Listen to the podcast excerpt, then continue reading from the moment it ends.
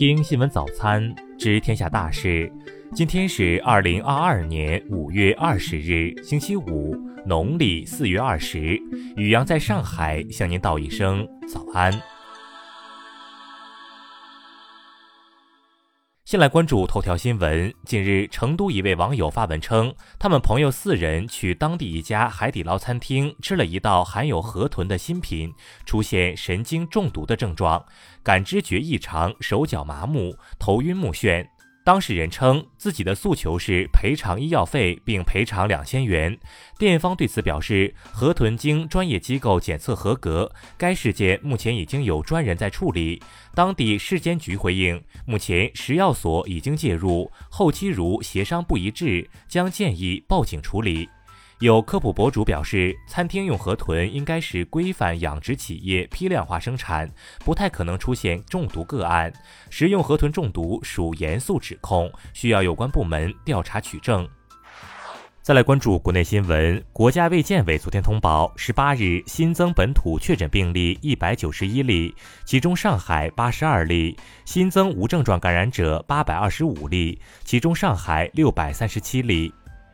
北京市通报，四月二十二日至五月十九日十五时，累计报告一千二百八十二例新冠肺炎病毒感染者，涉及十五个区。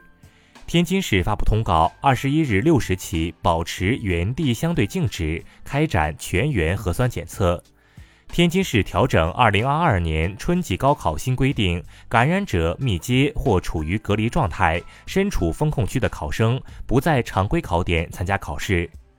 国家卫健委表示，并非要求所有城市均建立十五分钟核酸采样圈，主要是集中在输入风险较高的省会城市和人口千万级城市，具体检测频次由当地因时因市确定，并不要求所有人群均四十八小时检测一次。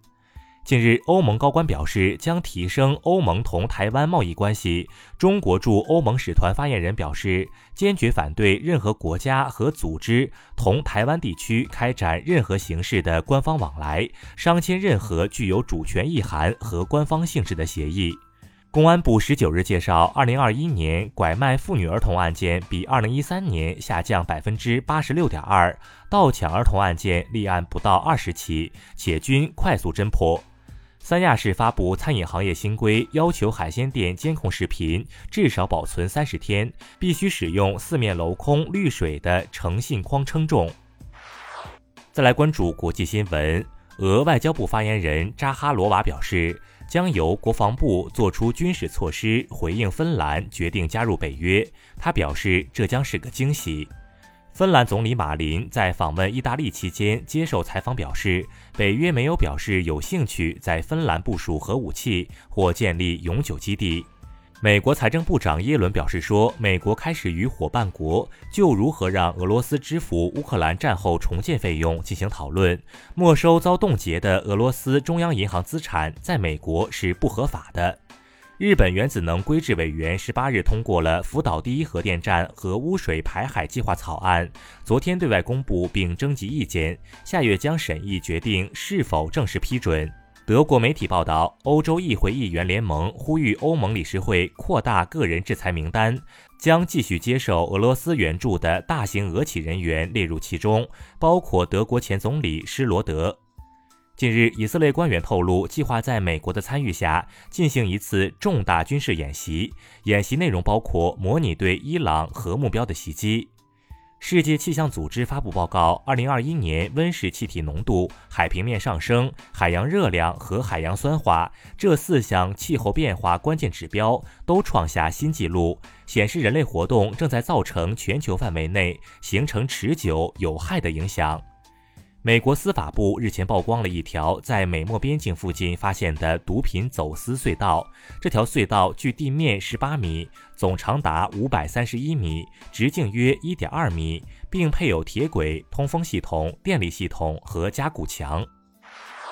再来关注社会民生新闻。近日，重庆市破获一养老婚介诈骗案，打掉一个谎称为独居老人介绍养老伴侣实施诈骗的犯罪团伙，抓获犯罪嫌疑人三十人。内蒙古包头一名十岁女孩捡到一张写着求救信息的二十元纸币，她与家长一起报警，民警成功解救因参与传销被困的十一名青年。近日，郑州一名出租车司机以收音机频道冒充计价器收费的消息引发热议。郑州市交通运输局昨天通报，涉事司机已被吊销从业资格，对所在公司进行通报批评。杭州市发布，经过一夜强排，金沙湖公园下沉广场积水已基本排尽。昨天下午，地铁一号线全线恢复通车。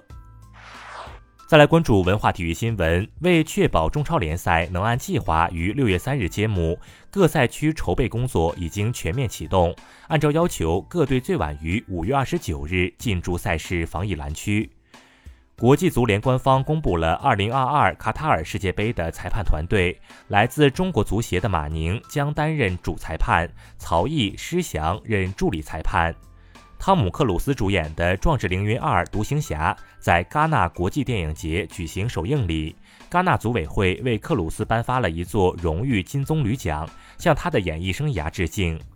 近日，土耳其一对情侣喝酒后模仿泰坦尼克号经典画面时不慎跌落海里，二十三岁男子被找到时已不幸身亡。